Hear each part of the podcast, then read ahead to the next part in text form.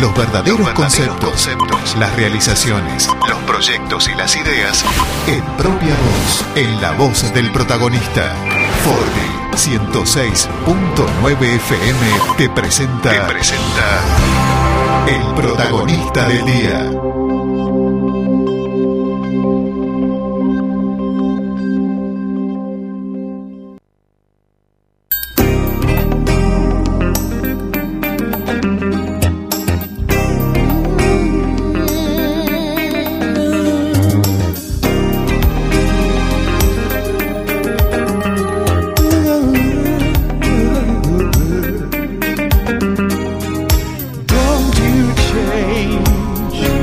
¿Qué tal? ¿Cómo les va? ¿Cómo andan? Muy, pero muy buenos días. Yo me escucho bajito, pero estoy bien, ¿no? ¿Estamos bien? Bueno, con el señor Gabriel García en la puesta en el aire, aquí estamos para comenzar un nuevo protagonista del día, Guillermo Aranda saludándolos. Qué gusto enorme. Pensé que íbamos a arrancar en otro programa, pero no. Estamos en este programa, así que póngame música de otro programa, porque hoy tiene mucho que ver este asunto. Le doy tiempo, quédese tranquilo. El gusto de saludarlos en la mañana del sábado. Aquí estaremos durante una hora para estas lindas charlas matinales de cada fin de semana, donde intentamos descubrir un poco más de el protagonista del día, que en un ratito les voy a contar de quién se trata. Junto a Gabriel García, como dije, en la puesta en el aire, te enganchás en el aire de Forti 106.9 en nuestras redes sociales, en nuestras repetidoras en Naón, en Dudignac, en Quiroga y en cualquier parte del mundo a través de la web. ¿Tiene o no, no, no tiene algo de rock and food? Ahí está, mira. Mira. No, guarda que esta música no es para cualquiera. ¿Esto va a qué día y a qué hora sin decir quién sos? Y estamos los viernes, eh, es un equipo, o sea, eh, Juan Facino, eh, Gabriel como operador este, y yo. Eh, los viernes a las 9 y media de la noche, el programa se llama Rock and Food. Bueno, pará, da, poneme un poquito. ¿eh? ¿Qué, qué, de qué estaríamos escuchando? ¿Qué es esto? Eh, Gabriel, buen día, ¿cómo va? ¿Todo bien? Buen día, Guille. ¿Qué, qué es esto? Esto es Albert King. Albert King, bien. ¿O no? Qué lindo. Uno de mis preferidos. Está bien. Ah, ah, ¿es de Chupamedia la cosa o salió así? No, no, no. Salió No, así. no, no. Bueno, recuérdeme las redes sociales, no se corte el micrófono, por favor. Eh, estamos en www.forti40fm.com.ar, nuestra página web. Forti40fm, nuestras redes sociales. 517609, nuestro WhatsApp. Y si no, bajar la aplicación para escuchar la radio cuando quieras, donde quieras, en FortiFM 106.99 de Si te estás yendo de 9 de julio en este momento a Naón, por ejemplo, y querés seguir escuchando el programa, ¿cómo haces? En Fortinaon 106.9. O si te estás yendo a Quiroga, ponele. Lo mismo, Forti Quiroga 106.9. Y si estás viajando para Dudiñá y decís, ay, me lo pierdo, me lo pierdo, ¿cómo haces? FM Contacto 96.9 de esa localidad. Buenísimo. Jorge Rumi es nuestro invitado de esta mañana en su carácter de eh, guardiaparques nacional. ¿Se, se dice así? Guardaparque nacional. Ahí está mejor. sí. Guardia no. No, Este, guarda, guardia guarda. me hace acordar a Diego Torres. Sí, sí. Este, guardaparques nacional. Venimos de un instructor de vuelo nacional y ahora pasamos a un guardaparque nacional. Estamos con, con cosas que no sé si la gente sabe que el 9 de julio existen. Eh, ¿Cómo va, Jorge? Bienvenido, gracias. Eh, buenos días y muy agradecido por haberme invitado a tu programa. Y bueno, este, por ahí de contar alguna partecita de, de mi existencia.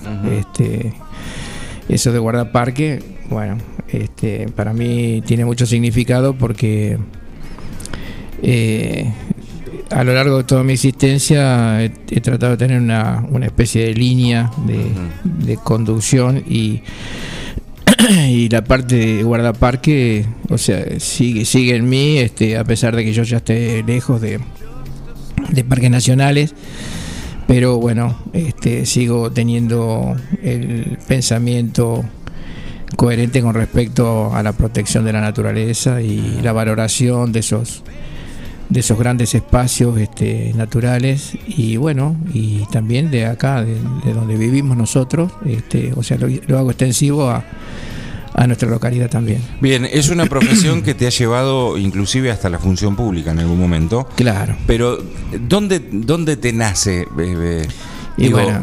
eh, creo que guardaparques nacionales conozco uno solo, que vendrías a ser vos. O sea, ¿por, por dónde pasa? Y es raro que, que un guardaparque nacional esté acá, pero bueno, la- las vueltas de la vida me, me volvieron otra vez a 9 de julio, que es mi lugar de origen.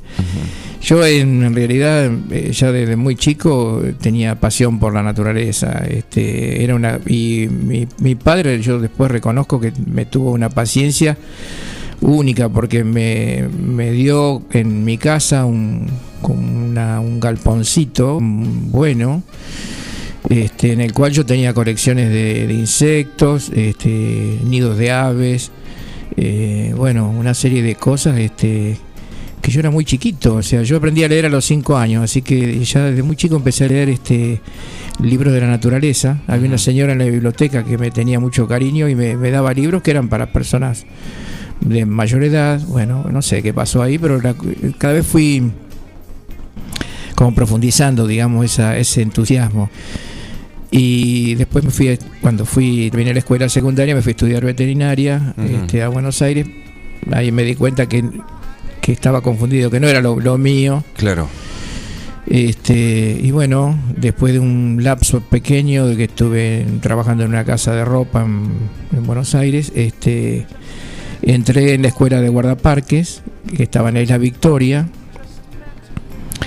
Eh, La Victoria está en el lago Nahuel Huapi, que para los que por ahí conocen, este, y bueno, en ese habían inaugurado una, una escuela que se llamaba Bernabé Méndez, en homenaje a un guardaparque que habían matado el año anterior unos cazadores furtivos en Misiones.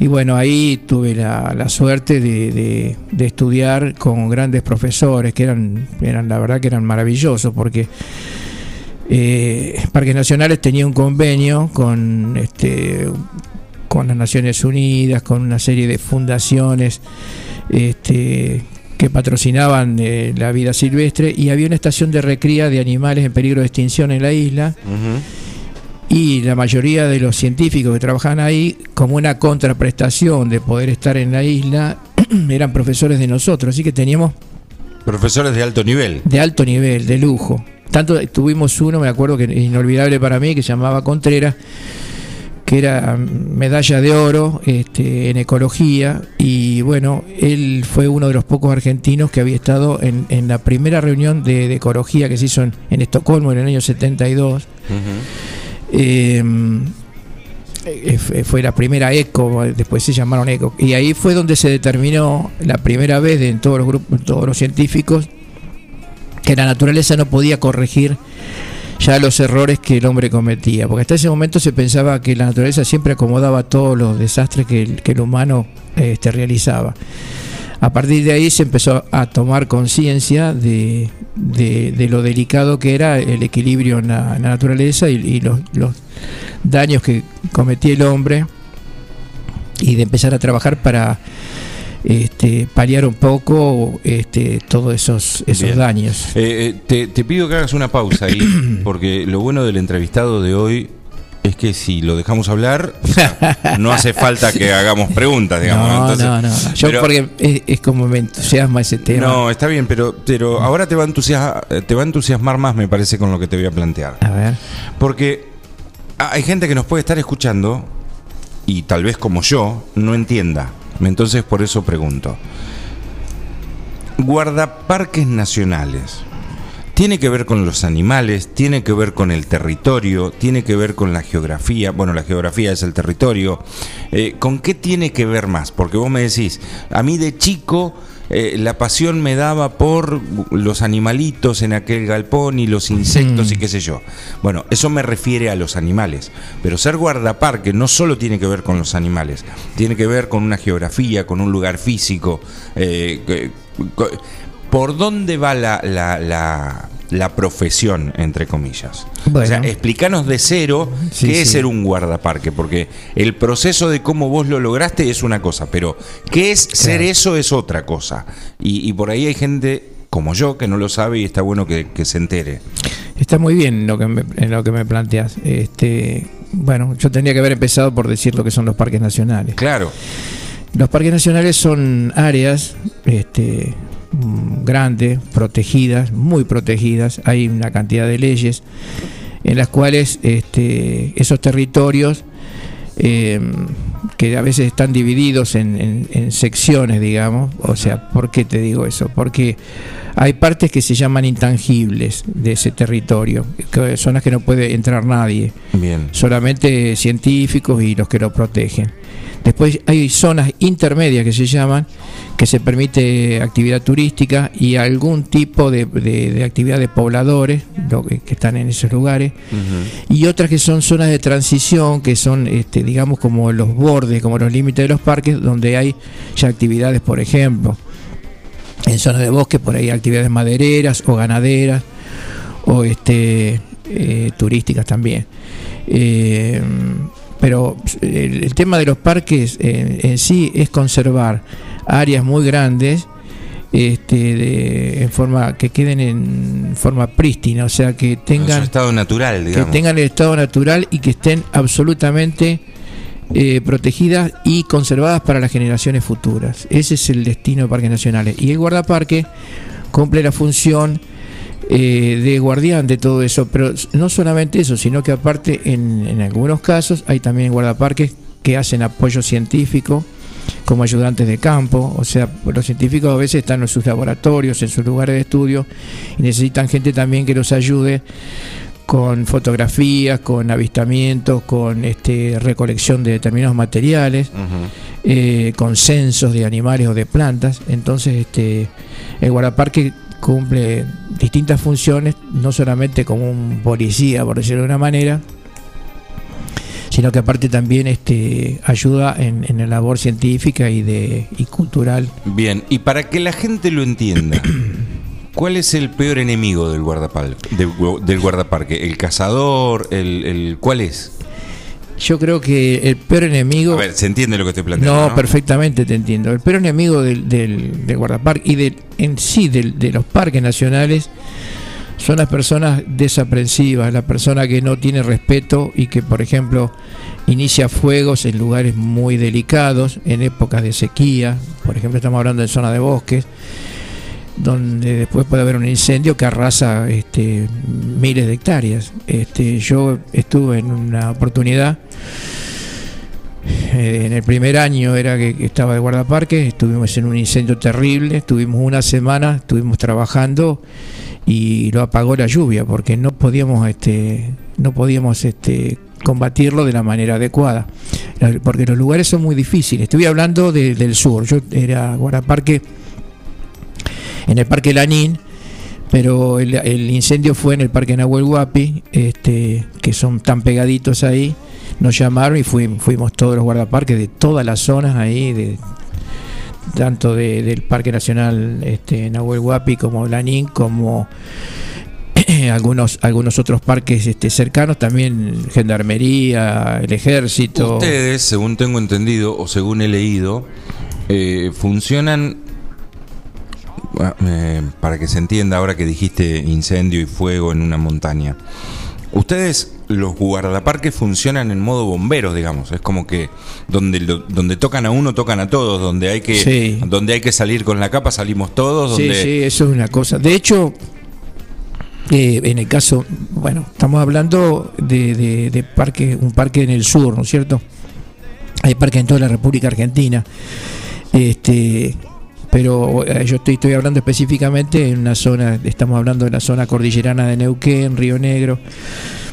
Bueno, este, yo por ejemplo tenía en la seccional mía, que eran 22.000 hectáreas, tenía una, una casilla aparte, de- de- separada de la, de la casa principal, con bombas este, para, para este, acarrear agua. Este, eh, había unas piletas de lona porque resulta que subir el agua para, para arriba es muy complejo. Hay que hacer como una especie de escala con unas piletas de lona para que ir, ir bombeando de ahí más arriba a- con distintas bombas a llevar el agua llegar a- arriba. hasta la altura eh, hachas, bueno, machetes, palas, bueno, y este y hay una cosa que es muy importante también, no solamente los guardaparques, sino los pobladores. Los pobladores son los, los que ayudan y son los que primero a veces avisan al guardaparque de cuando hay un problema, este, cuando hay un incendio, a veces cuando hay caza furtiva, pesca furtiva,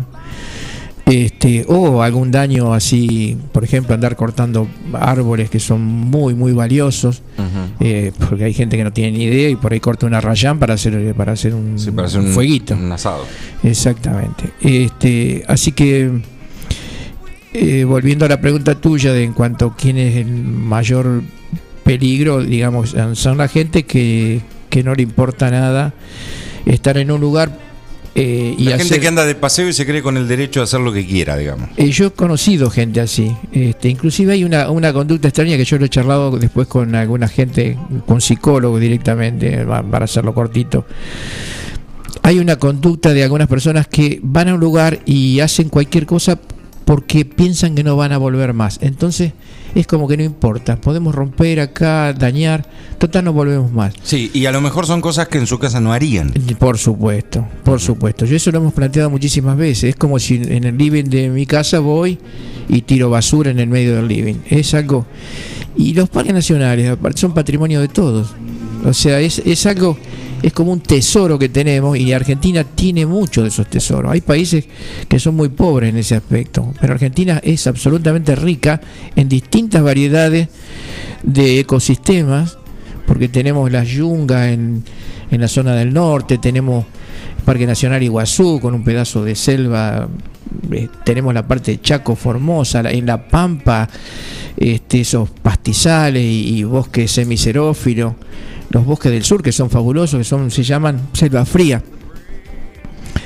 Este, con una riqueza y una bi- biodiversidad maravillosa en todos los aspectos, digamos. Así que eh, hay países que no, no tienen ese lujo de, de tener tanta riqueza y nosotros tenemos tenemos el deber de cuidarla, de quererla y que eso sirva para, para que las generaciones futuras, nuestros nietos y los y los hijos de mis nietos y los que seguirán Sí, lo sigan disfrutando. tengan eso, sí señor. sí. Eh, Jorge, a ver, ¿cómo se...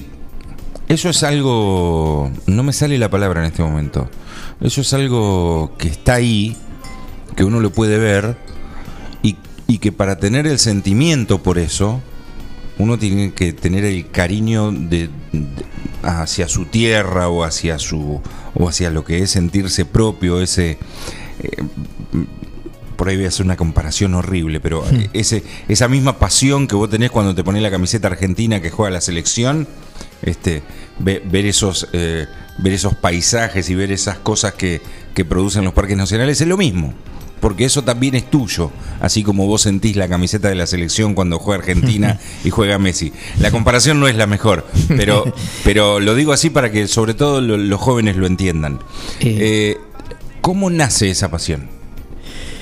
Y yo no sé, es una cosa, yo la- es como que lo tengo naturalmente, no sé, no sé de dónde viene eso. Yo a veces pienso, hasta bromeo con mis amigos, mi familia, de nos- todo lo que nosotros tenemos adentro de, de nuestros ancestros, o, sea, sea, vos- todo- vos- todos esos registros que ver, tenemos. Vos ves talar un árbol y a vos se no, me se- vuelvo loco. Yo, este, o O sea, sea, vos, vos ves a un tipo con un hacha cortando un árbol y te vuelve loco. Y eh, yo comprendo a veces que hace falta, por determinadas circunstancias, este, cortar una planta por, porque puede ser peligrosa, porque necesitan leña, hay muchos motivos. Este, cuanto menos se corte, mejor. Eh, hoy lo que faltan son árboles, digamos. Y cuanto más se plante, mejor. Pero eh, en un momento fui como una especie de extremista en ese aspecto. Después, en la función pública, me di cuenta que muchas veces uno tiene que ser un poco más transigente eh, con respecto a, a esa opinión. Pero sí he tenido problemas con gente que, estaba con un hacha arriba de una planta, podando con un hacha. Bueno, he tenido hasta encuentros, digamos. Discusiones cercanas Y- de tercer tipo, digamos. Eh, algo, por, algo por ahí que no quiero contar, porque son cosas que hasta por ahí hasta un punto me, me avergüenzan, pero eh, he tenido alguna especie de defensas extremas con gente que por ahí estaba matando aves, por ejemplo, con armas. Estoy hablando de aves silvestres que no, no era ni para comerla ni, ni para nada, porque tampoco soy un delirante, qué sé yo, qué sé yo. Eh, re- respeto a los cazadores, qué sé yo, pero siempre que sean este personas con un criterio, digamos. Claro. Así que, pero uno no sabe. Yo sinceramente muchas veces me he preguntado de dónde viene esa, esa pasión. Este, pero se refuerza cuando uno va, por ejemplo, yo voy, este año no fui por el tema de la pandemia, pero yo hace ya muchísimos años que voy todos los años al sur. Voy a pescar, que me encanta, nosotros hacemos pesca deportiva. Eh, por ahí nos comemos algún pescadito, pero no, no somos depredadores para nada. Y yo les digo, todos los años es como que me, me maravillo, como si fuera la primera vez cuando veo que el lago Huechulafken, el volcán Lanín, los bosques esos fabulosos, y, y pienso, aparte porque son como eternos, digamos, yo me estoy poniendo viejo, yo estuve ahí cuando era muy joven, y voy y está todo igual. Claro. O sea que esa, hay como distintos tiempos, la naturaleza tiene como otros tiempos, todo es, es- es fan- es enorme y impactante y hasta uno creo que lo pone en el lugar que corresponde la naturaleza, o sea, de, de- el sentido de lo chiquito que chiquitos que, somos. Claro. Sí, sí, sí. Eh, es Eh, así. ¿Hay alguien que pueda estar escuchándonos o que escuche esta nota, esta nota más adelante o que, porque todo esto queda cargado en las redes sociales de la radio y demás? Eh, quiero que nos cuentes el camino. Vos si quisieras hoy podrías volver a, a ejercitar la profesión. Bueno, dice que el o guardaparque, eh, sí, eh, o sea... mm, ¿Hay, hay, un, ¿Hay una categorización en, en- en- Sí. la carrera, digamos? Lo que pasa es que yo ya estoy ya en una edad de. Yo me jubilé, ya, o sea que. eh, pero si yo en algún momento determinado hubiera querido volver en parque, porque el parque es como si fuera un sacerdote, por hacer una mala comparación, o un médico. Uno se va, pero puede volver. Lo que sí, vuelve con la categoría que se fue. Y tiene que seguir laburando otra vez para porque tiene distintas escalas, digamos, hay un escalafón. No es un volver a empezar, digamos. Y no, Vos tenés- volvés en tu rango. eh, volvés en un rango determinado. Bueno. pero sí, sí, es así. ¿A dónde voy? A que alguien que nos pueda estar escuchando capaz que le picó el bichito de la curiosidad. Entonces, yo quiero que después de la pausa, que va a ser Gabriel García ahora, nos cuentes cuál es el camino. O sea, ¿por dónde voy? Bueno, obviamente, primaria, secundaria, Sí. y después para dónde voy para ser guardaparques nacionales. ¿Me contás después Sí, de la sí, pausa? cómo no. Estamos charlando con Jorge Rumi, eh, con Jorge Rumi, que, que- que es el invitado del día y que nos está contando mucho sobre su historia y sobre su camino hacia haber logrado ser guardaparques nacional. Y por ahí a vos te interesa o te pica el bichito de la curiosidad y después de la pausa, él nos va a contar cuál es ese camino y por dónde ir. Ya venimos. El protagonista del día. Tu cine. Tu cine, diversión segura. Nos ajustamos a los nuevos horarios. no sé Por tal motivo, proyectaremos en menos en frecuencias de Tucumán, no sé si películas. por Comprá con tiempo y Eh, asegura tu entrada. Estudio guardaparque. Sí, sí, en algún momento estuve en Tucumán. Esta no sé si semana, gran estreno en- de en- Mortal Kombat. Una bueno, película los y varios son, horarios. Son universitarios. Vení y disfrutá del candy con todo. Granitas, helado soft, café, panchos, Ajá. Nachos y, cantidad- los mejores pochoclos del mundo. Para la salida perfecta. A ver, ¿en qué Comprá para cualquier día de la semana. Boleterías desde las 16 horas. O bajá la app en Play y App Store. Comprá con tiempo, no te quedes afuera. Tu cine, diversión segura. Nos cuidamos entre todos. Cine de película.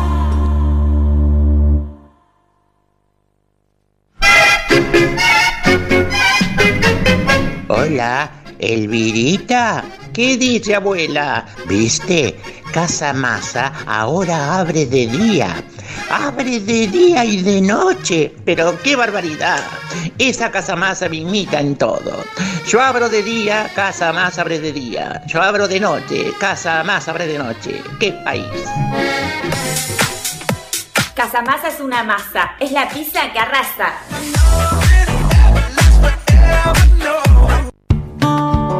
Casillas Rurales Trigal, una empresa dedicada exclusivamente a la construcción de casillas rurales de alta gama y módulos habitacionales, apostando día a día por un sector exclusivo. Trigal Casillas, 9 de julio, Buenos Aires, Argentina. Ruta Nacional 5, kilómetro 262.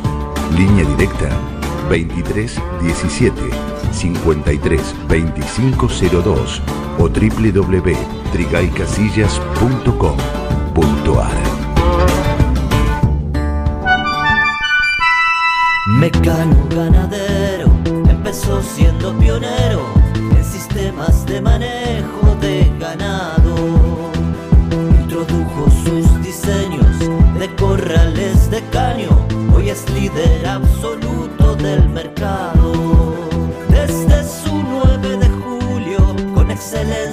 Calidad, llegó a cada rincón de este país y en toda Latinoamérica. Los campos suman mucho, su trabajo se levanta con orgullo. Mecano ganadero, negocio asegurado, sistema líder en manejo de ganado. Mecano Ganadero, sistema líder en el manejo de ganado. La Cooperativa de Provisión de Servicios, otros servicios públicos y sociales, de vivienda y créditos de Dudignac Limitada. Es una empresa creada para brindarle a la comunidad los servicios esenciales para su desarrollo: electricidad, gas, sepelio, cloacas, agua e internet. Banda ancha con fibra óptica directamente a su hogar. En la localidad de Dudignac, 25 de mayo 153, teléfonos 02317 49 2038, 49 2040. En Mascheroni Computación, encontrás el mejor servicio para trabajar desde tu casa de forma segura y sin interrupciones. Con Office 365, damos soluciones de nube privada y nube pública, seguridad y filtrado de contenidos a través de routers UTM. Somos especialistas en routing y switching y VPN con acceso para token de seguridad. Además, lo que necesites en software, hardware, periféricos y mobiliario para computación. Y somos representantes exclusivos de Tango, el sistema de gestión número uno. Pasa por nuestro local en Cardenal Pironio 1278 y seguinos en redes sociales. Mascheroni Computación, tu referente en tecnología.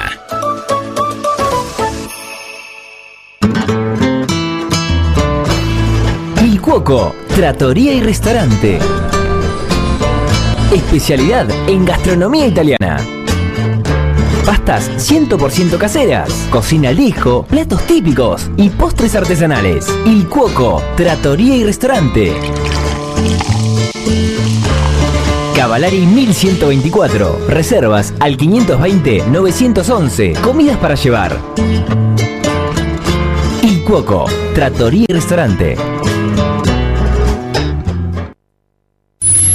Su auto merece una atención personalizada y el lugar para conseguirlo es Lavadero San Martín.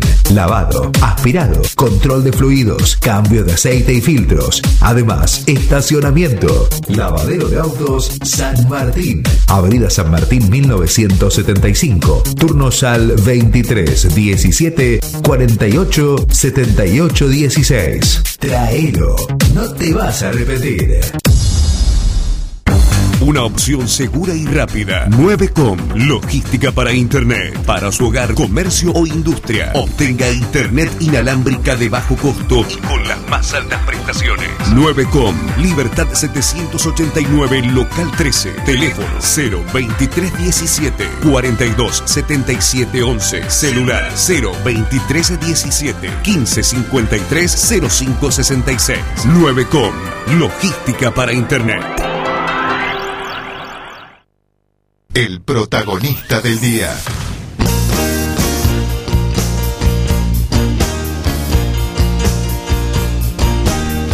Estamos en el protagonista del día en modo rock and food. En realidad, en la mañana del sábado en Forti 106.9. Buen día, muy bueno el programa. Un saludo grande a Jorge. Profesor de jardinería en la FUM. Sí, Eh, un hermoso recuerdo, cuánta sabiduría. Le sugiero que organice visitas guiadas por las zonas verdes de 9 de julio. Cariños, Graciela. Oh, muchas gracias, Graciela. O sea que hay zonas verdes acá también. Por Sí, ejemplo, sí, el. Via Cruz y esos Sí, lugares. bueno, ahí tuve una participación, ¿viste?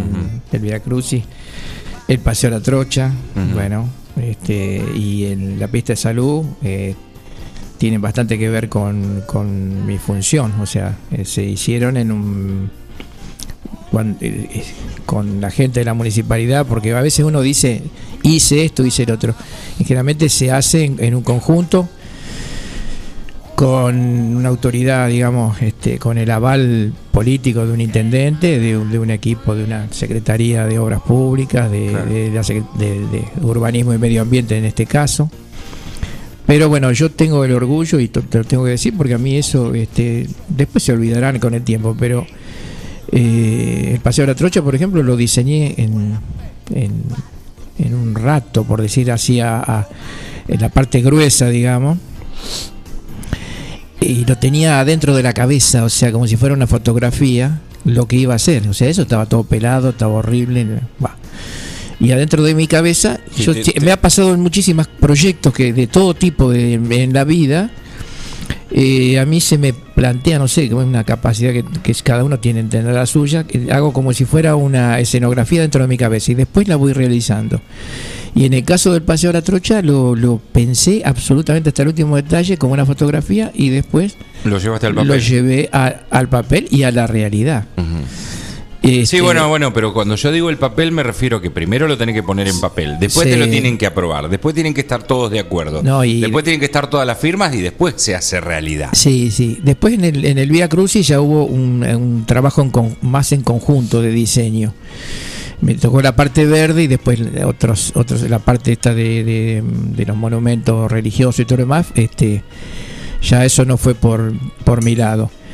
Y la pista de salud, sí, esa, esa directamente la hice también a mi gusto, me parecía que hacía falta. Eh, también había un, un, este, digamos, una aprobación del Ejecutivo y un interés por, en ese momento, de tener un lugar donde la gente pudiera tener este, distintas actividades Bien.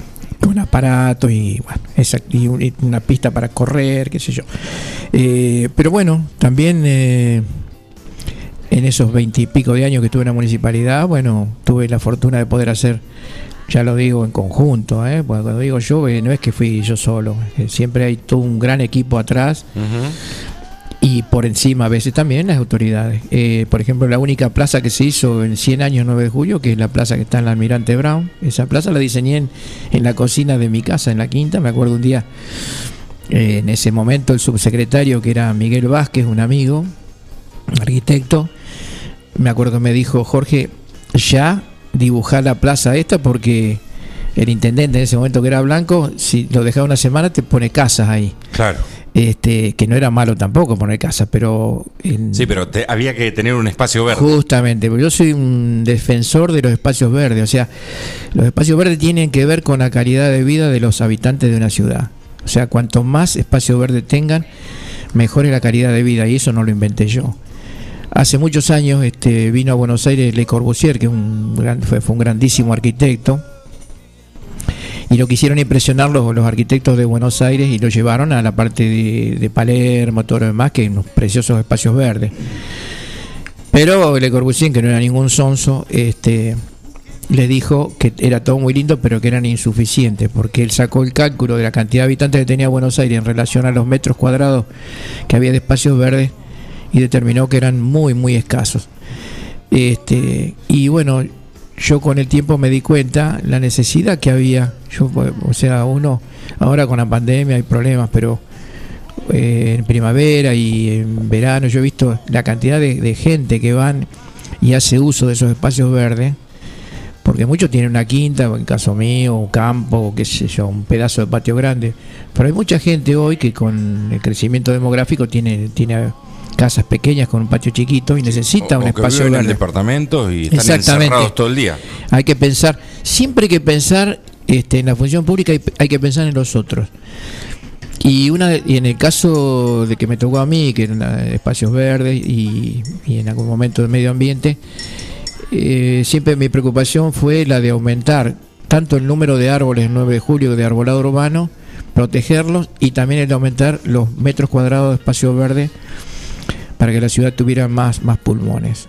Este, eso así como un resumen que te hago de esa actividad. Bien, eh, y, no, y, y no quiero irme con la actividad de, pública tuya, que ha sido más que interesante, porque nos había quedado pendiente, eh, mejor dicho, no es que no quiero irme, quiero salir de acá por un ratito, porque Mm. nos había quedado pendiente, antes de irnos a la pausa, que me cuentes a mí, Claro, que sí, me, sí. ha- me acaba de entusiasmar todo esto, ¿cómo hago para llegar a ser este guardaparque nacional?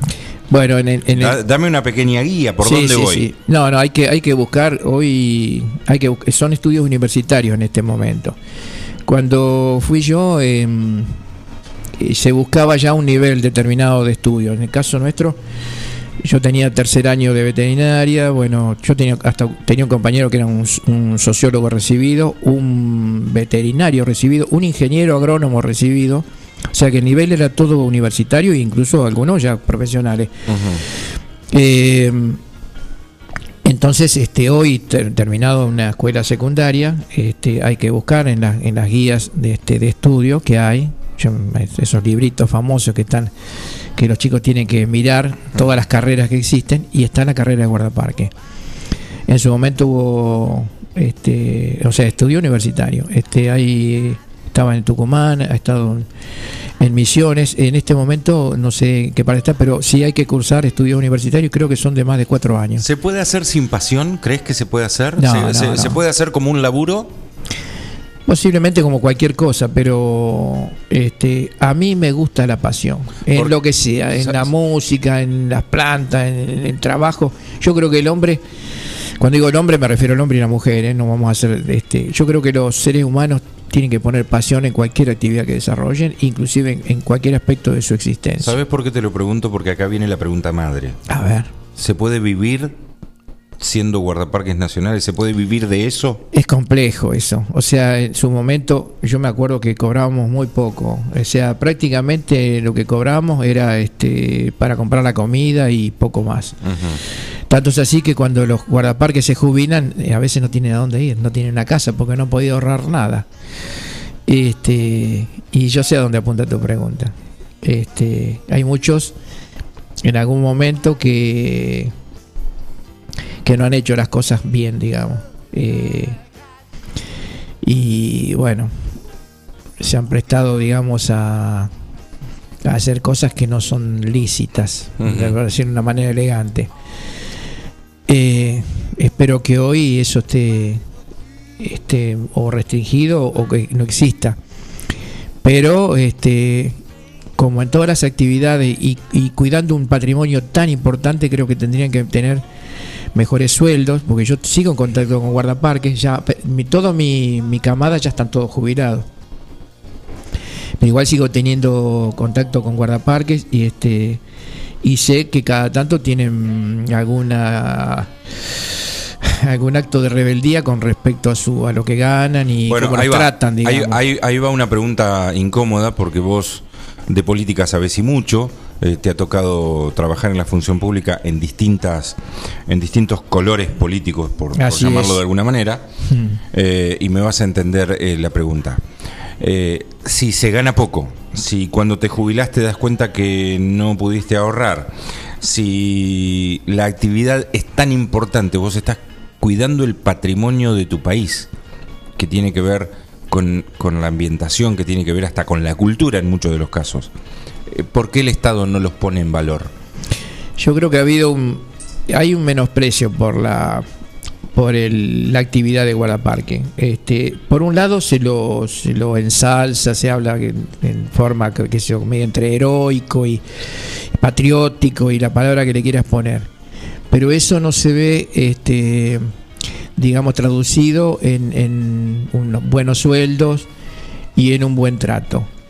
Eh, es así. No, no quiero generalizar, ¿eh? porque hay sectores donde los guardaparques están muy bien, tienen casas preciosas todo, pero yo he estado en lugares donde los guardaparques tienen una casilla bastante precaria. Yo en su momento cuando estaba, eh, estábamos perdidos en el medio de- de- del monte, digamos, no había nada ahí.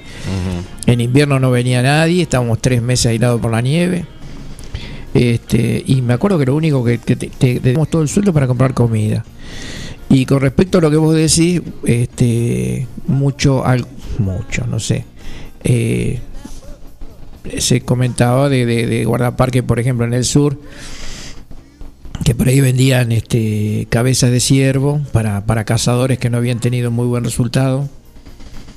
Este, y que tienen y te querían llevar un buen trofeo, pues total, este, Ahí, ahí, ahí va. Este... Acabas de sacar el tema vos. El no tener una buena puesta en valor desde el gobierno, desde el Estado, el no tener un buen sueldo, el no poder per- que- tal vez bancar tu familia.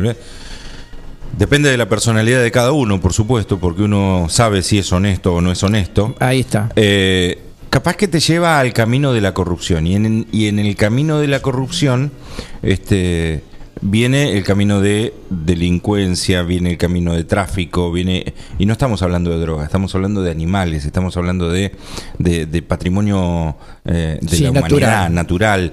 Eh, ¿Cuánto hay de eso también? Bueno, el tema es tocaste un tema delicadísimo. Bueno, yo eh, antes de terminar pasó una quiero decirte que de todas maneras como cualquier lugar de que estés en Argentina o en el mundo, eh, yo creo que uno siempre tiene la potestad de, de elegir de Sí, ser honesto, de- no. de ser honesto y de ser deshonesto. Yo creo que uno tiene yo creo que ni nadie ni te tiene que decir, porque yo creo que de chiquito nosotros sabemos lo que está bien y lo que está mal. Hay una, hay algo natural que uno sabe lo que está bien y lo que está mal. Así que no lo justifico de ninguna forma. Si no, no te conviene, te tenés que ir, eh, buscarte otra cosa. Pero no, no, eso no justifica que vos seas un ladrón o seas un corrupto. Y lo digo con, para el que le cuadre. Eh, al político, al médico, al abogado, al ciudadano común, al guardaparque y al que raye. O sea, yo creo en, la honestidad. Y volviendo al tema del, de- de- del tráfico, por ejemplo, de animales, que es, un, es una desgracia y una lacra total, porque no solamente ocurre en Argentina, sino que ocurre este, justamente en estos países, se- hablemos sudamericanos, de Centroamérica para acá, y donde hay una biodiversidad extraordinaria, este, y justamente es terrible, porque donde hay más biodiversidad hay más pobreza. Para que la gente sepa de qué hablo de biodiversidad, es la mayor cantidad de especies animales y vegetales que hay en, un sector determinado de- del mundo. Este, y se trafica con, eh, van a los países desarrollados, entre comillas, cantidades de aves este, en condiciones terribles, eh, eh, o sea, totalmente en forma ilegal. Claro. Y justamente al ir en forma ilegal, este, la mayoría mueren en, en- en sus traslados, digamos.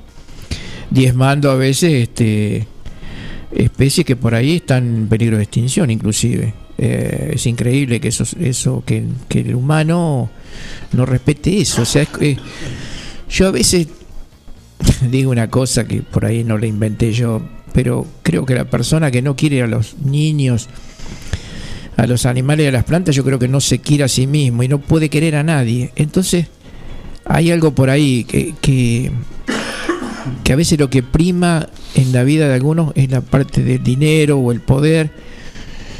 Y está muy pegado a la ignorancia y bueno y a un ego desmesurado digamos.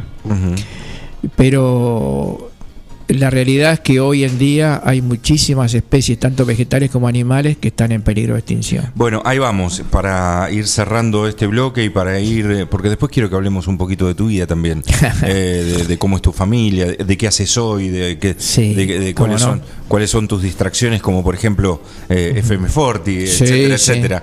Eh, en Argentina, porque si, si, si lo hacemos a nivel global, por ahí nos vamos de mambo y empezamos a tirar fruta para cualquier lado.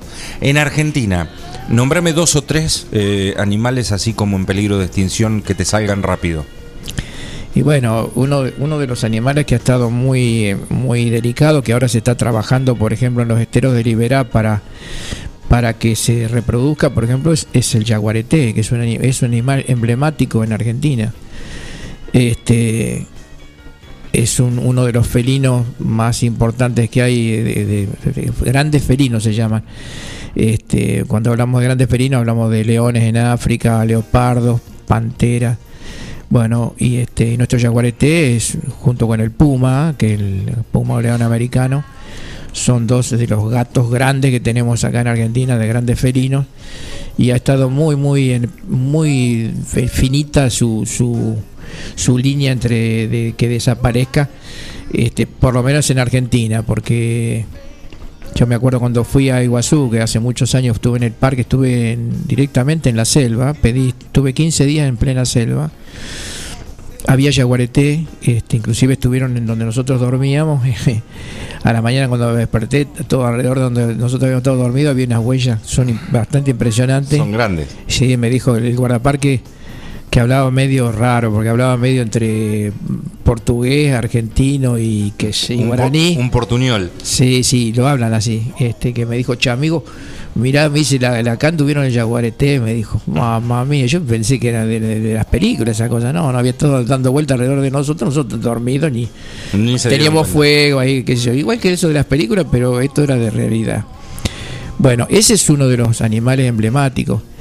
Este, después un animal que está muy, muy, muy poquito son los huemules en el sur y el pudú pudú, que es un, que es- Primera vez que los siento nombrar a los dos, no tengo Bueno, ni idea qué son. el pudú pudú es un como un ciervito, pero del tamaño de un perro, muy chiquito. Eh, yo tuve la fortuna de, de tocar uno, una- eh, lo habían traído en un intercambio que hicieron con Chile. Nosotros le mandamos a Chile huemules, que tam- no teníamos mucho, pero Chile no tenía menos que nosotros lo tienen en el escudo de Chile está el huemul y resulta que en ese momento huemules casi No había. no había. Este, eh, ahora después te cuento cada, cada uno lo que es. El pudú, bueno, y los chilenos nos habían mandado este, unos pudúes. Y cuando llegaron a la Isla Victoria entraron por el puerto donde estaba la escuela de guardaparque. Y como yo era el, el- el bichólogo, por decirlo de una manera, porque no voy a decir ecólogo. Ahí como que tuviste acceso, digamos. Claro, entonces lo fui a recibir yo ahí, que después había que llevar a la estación de recría, que estaba a unos cuantos kilómetros. Y eh, venía en una bolsa de arpillera para que respirara. Y me acuerdo que la abrimos y me quedé loco porque era un bichito, eh, como un- era un ciervito chiquitito, pero tiene la, la trompita como en punta. Y el pelo es de ciervo, de ciervo como el ciervo rojo, que yo eh, eh, lo he tocado. Este, mucha, para allá en la Victoria había ciervos rojos, axis y dama.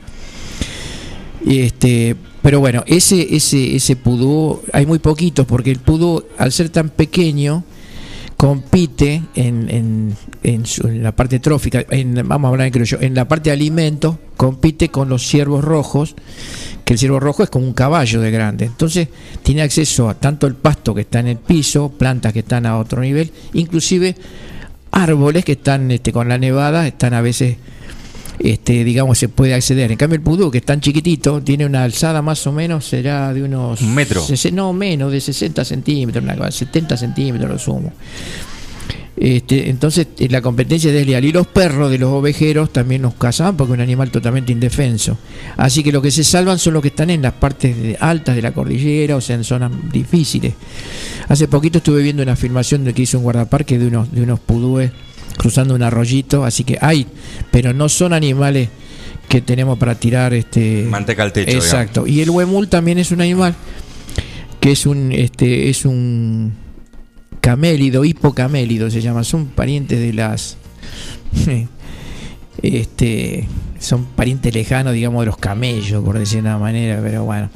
Este, pero es como un ciervito, tiene unos cuernitos y todo, también hay muy poquito, bueno, eso en el sur. Después hay, hay un animalito que se llama Willin, eh, o bisón gigante, que es un animal que, que casi no se ve más, que se se alimenta este, también tuve acceso a ver uno y yo era el encargado de proveerle comida. Tenía que buscar entre las piedras, este, hay unos, hay unos como unos, unas langostinitos, un- unos crustáceos, por decir de una manera, que son de agua dulce de, los lagos del sur y viven debajo de las piedras. Entonces yo todos los días tenía que ir con un balde y levantaba como 5.000 piedras hasta, encontrar un montón de estos crustáceos para darle a ese huillín que era carnívoro, hasta que descubrimos que comía carne picada.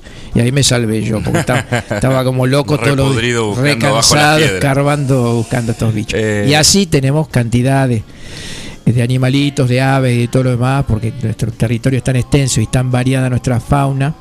Y también pasa con la flora. ¿eh? Hay, por ejemplo, orquídeas silvestres que son diezmadas por los, por los cazadores, entre comillas, de orquídeas, que después las venden en el mercado. Pero orquídeas silvestres son delicadísimas, digamos, y, y no, no se prestan para ir a cualquier lado. Pero bueno, se venden a precios altísimos. Eh, Todo mercado negro. Todo obviamente. mercado negro. Estamos charlando con Jorge Rumi y, y nos va a quedar chico y, bueno, ¿y qué va a hacer? Eh, es el tiempo que tenemos, así que quédense, porque ahora nos vamos a meter después de la pausa un poquito más en su vida privada, en la actualidad, a ver qué es de su vida, qué hace hoy, eh, alejado de la función pública ya, ¿no? Sí, sí, me jubilé hace cuatro años. Con Jorge Rumi estamos charlando, él es el protagonista del día, ya venimos. El protagonista del día. Siguiendo una tradición familiar, brindamos un servicio que combina compromiso, una carta variada y calidad indiscutible. Caprice Catering, variados y exquisitos menúes pensados para todos los gustos. Eventos corporativos, bodas, cumpleaños, barra de tragos y todos los elementos para que solo te dediques a disfrutar. Caprice Catering. Búscanos en redes sociales y en los teléfonos 2317-415-492, 2317-446-166. La Cooperativa de Provisión de Servicios, otros servicios públicos y sociales, de vivienda y créditos de Dudignac Limitada, es una empresa creada para brindarle a la comunidad los servicios esenciales para su desarrollo: electricidad, gas, sepelio, cloacas, agua e internet. Banda ancha con fibra óptica directamente a su hogar, en la localidad de Dudignac, 25 de mayo 153, teléfonos 02317 49 2038, 49 2040. El tratamiento de la pastura, la confección de rollos y más, mucho más. Servicios agropecuarios de Juan de Dios García. Trabajos realizados con herramientas de primeras marcas, responsabilidad y experiencia. Servicios agropecuarios de Juan de Dios García. Celular 02317 1552 8991. 9 de julio. Siempre antes de un buen asado va una buena picada. Y nosotros te la preparamos. Almacén 1937. Picadas. Criolla, de campo, tradicional, solo quesos y la exclusiva 1937. Almacén 1937. Picadas. De lunes a domingos. En Corrientes 1112. Pedidos al 52 1937. Almacén 1937. El genuino sabor de lo nuestro. Entrega a domicilio solo viernes, sábados y domingos. Vení a Maferetti y encontrá más de lo que estás buscando. Variedad, calidad y servicio. En Maferetti tenemos los mejores precios del mercado. Todas las tarjetas de crédito en 6, 12 y 18 pagos. Date una vuelta por nuestro mega local de Avenida Mitre 1836 o visitanos en www.maferetti.com.ar. Maferetti, todo lo que necesitas y más.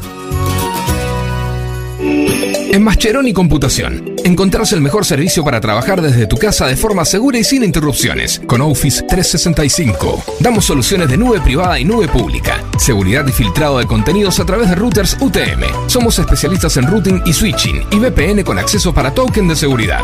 Además, lo que necesites en software, hardware, periféricos y mobiliario para computación. Y somos representantes exclusivos de Tango, el sistema de gestión número uno. Pasa por nuestro local en Cardenal Pironio 1278 y seguinos en redes sociales. Mascheroni Computación, tu referente en tecnología. Su auto merece una atención personalizada y el lugar para conseguirlo es Lavadero San Martín.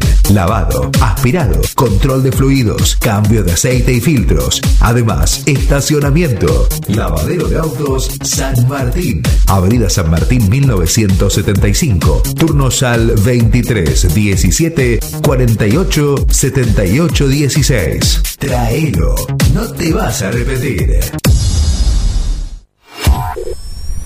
Tu cine. Tu cine, diversión segura. Nos ajustamos a los nuevos horarios. Por tal motivo, proyectaremos menos frecuencias de películas. Compra con tiempo y asegura tu entrada. Tu cine. Cine en cartelera. Esta semana, gran estreno de Mortal Kombat.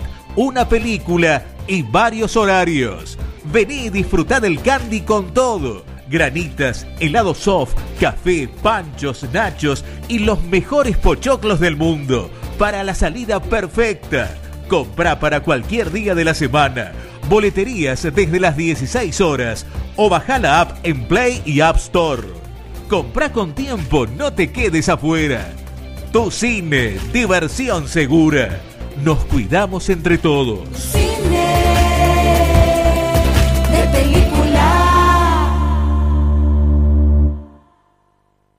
El protagonista del día.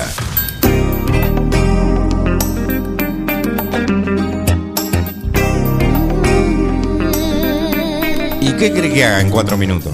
No pose mucho. ¿Cuánto nos queda? Me dice cuatro minutos. Y yo me quedaría una hora más, pero no se puede. Porque ya está Waldito Ortiz, ¿eh?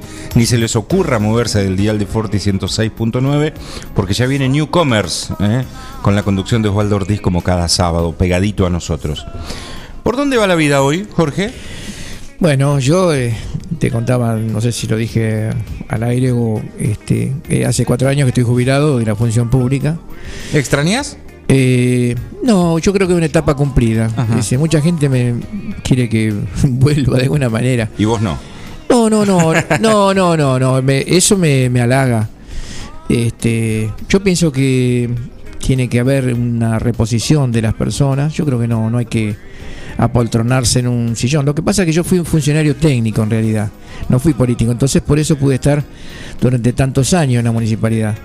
Y eso me permitió también este, poder hacer un seguimiento de las obras, porque a veces en el periodo de cuatro años que le toca por ahí a algún funcionario político, Sí, no- no puede, tiempo. no puede concretar o no puede ver el desarrollo de, de algo que planificó o pudo realizar. Bien. Y con respecto al otro que decís, este, bueno, yo vivo en una quinta, este, o sea, soy fiel a lo que digo, soy lleno de plantas. Eh, tengo unos perros hermosos, un gigante que es un fila brasilero, tengo después otro perro de esos, de la calle, que lo adoro, el Toto. Este, leo mucho, hago huerta, eh, hago el programa de la radio acá Forti los viernes, este, que me encanta, que me gusta muchísimo. Eh, estudio, estudio mucho botánica, colaboro, ahora he estado faltando, pero ahora si Dios quiere termine el programa y me voy a la isla, este, como voluntario de la isla en el proyecto que hay de, de plantación de, de árboles que sean hospederos y este y Cuando decís la isla, la del parque. la isla del parque de acá de 9 de julio, que hay un grupo que trabaja muchísimo. Bueno, yo colaboro eh, en lo posible, cuando puedo. Eh, y bueno, este, ¿Y, y tu familia cómo es? ¿Tenés hijos, nietos? tengo, ¿Vivís solo? tengo- vivo solo, tengo tres hijos. Este, estuve casado unos cuantos años con artista plástica Guadalupe Gay. Después he tenido algunas otras relaciones. Hoy estoy solo, así que cualquier cosa ya saben. Este, Ahora, ahora vamos a dejar el teléfono. acá. eh, bromeo. no, no, y, no, tengo una vida, una vida muy Tranqui, digamos. Sí, tranquila, pero aparte muy agradable, digamos. O sea, la gente, en realidad no tengo ni tiempo, porque la gente dice, ¿qué, qué haces? No, que hay gente que no sabe ni qué hacer con el tiempo. Bueno, a mí no me alcanza el tiempo. A ver, yo te veo, yo te digo cómo te imagino yo, sentado en el atardecer, Eh, sí. eh, con, con un, con un fueguito prendido y una copita de vino. Totalmente. Así te imagino. Tengo, tengo una, tengo una estufa hogar en el living, una estufa inglesa, y le doy a la leña ahí, me siento a leer. Este, eh, ahora sí, en el tiempo bueno no me tenga dentro de la casa porque yo, donde hay sol, ya me le soy como los animalitos. Claro. Hay luz, ya estoy levantado, ya estoy Ah, afuera. ahí pones el lomo. Sí, Ahí sí, pones sí. el No lomo. me gusta estar encerrado. Pero en el invierno me encanta estar sentado con un fueguito leyendo, tomando una copita de un vino bueno. Eh, ¿Al asado lo haces o lo comes? Asado, hago unos asados Ah, extraordinarios. los, los haces. No, ya soy un experto, diga, no me, me- Bueno, nosotros en este programa Rock and Food también hablamos de comida. Yo tengo mi hija que está en, en Nueva Zelanda, uno de mis hijos, que es chef internacional una- de alto nivel. Eh, mi hijo Pablo que está en La Plata es un súper cocinero y mi hija Fiorella que está acá en 9 de julio es una cocinera maravillosa. Así que mi madre fue una brutal cocinera. Ya directamente no tengo adjetivo porque era hacía toda la, la comida de, de, de mal. bueno, mal, de- tendremos que probar entonces. ¿Cómo no? Sí, sí, sí, sí. Que- Eh, Este, en, en cocina este, no, no le tengo miedo a nadie. No soy tan bueno en la parte de repostería, pero en la parte de cocina de olla me defiendo bastante bien. Bueno, y, el- y en la parrilla, obvio. En la parrilla ni Bueno, hablar. a nosotros nos interesa más la parte de la parrilla, no, no tanto la de olla. Aunque nunca viene mal un, un arroz con pollo, esas cosas No, ricas no, para el invierno. al- Algo más elaborado. ¿Eh? Esas cosas Sí, ricas para el invierno. ¿La pasó bien? Me encantó. ¿Se sintió encantó. cómodo? Muy cómodo, muy, muy cómodo. Es- Quedaron mil cosas afuera. por supuesto, es muy difícil contar la vida de una persona en, una hora, una cosa así. Pero bueno, me parece que... Pará, pará que me estoy olvidando la pregunta de mierda. Yo siempre hago una pregunta que viene, viene el programa. Claro, viene re lindo el programa. Se me acaba de ocurrir ahora, viene re lindo el programa, ¿Qué ¿no? pasó? Eh, y, y- y vos decís, ¿para qué me hizo esta pregunta si venía tan lindo? A ver, Eh, y se me acaba de ocurrir con algo que dijiste recién. a ver, a ver. Por, por tu amor, por tu pasión, por tu... ¿Cómo me, me dijiste el nombre de uno de tus perros recién? Me dijiste Tengo uno- el Toto y el Rufus. El Eh, en realidad Rufus. yo le digo señor Toto y señor Rufus. Bueno, tiro al azar porque se Sí. me acaba de ocurrir. A ver. Esta es la famosa pregunta de mierda. La pregunta, ¿para qué me la hiciste? No, ver, no a era necesario. Eh, se muere Toto, se muere Rufu. ¿Y qué te pasa a vos? Es terrible. Ya, eh, bueno, los perros tienen una vida más o menos alrededor de 10 años, eh, sobre todo los fila brasileros. Así que ya en este eh, he perdido cuatro fila Lle- lle- brasileros. Ahora y hay uno de ellos que murió. Este, ¿Cómo, cómo No, no. sigue tu día? No, no, para mí es terrible porque eh, los perros, esto, que la relación que yo tengo es muy grande con, con los perros.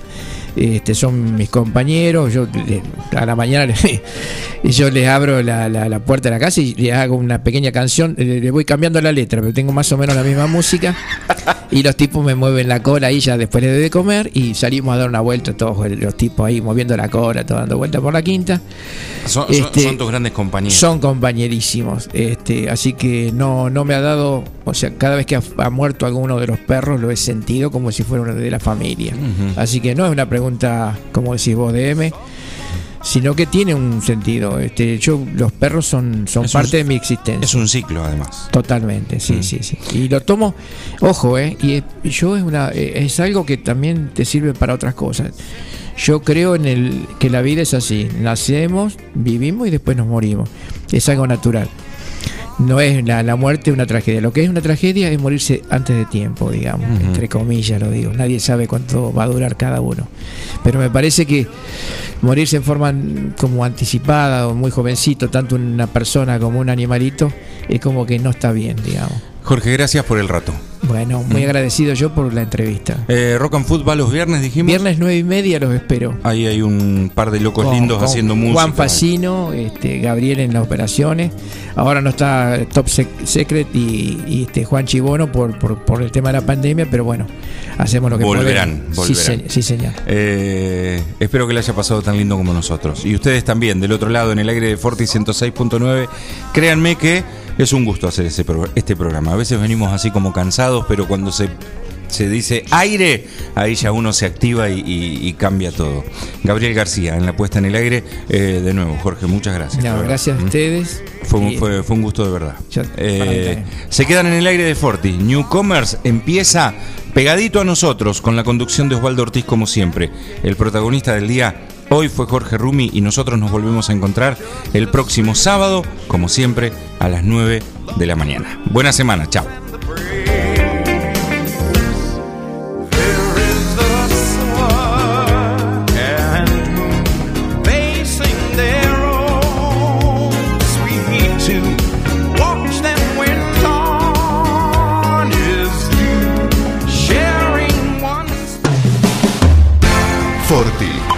106.9 FM te presentó, te presentó el protagonista del día.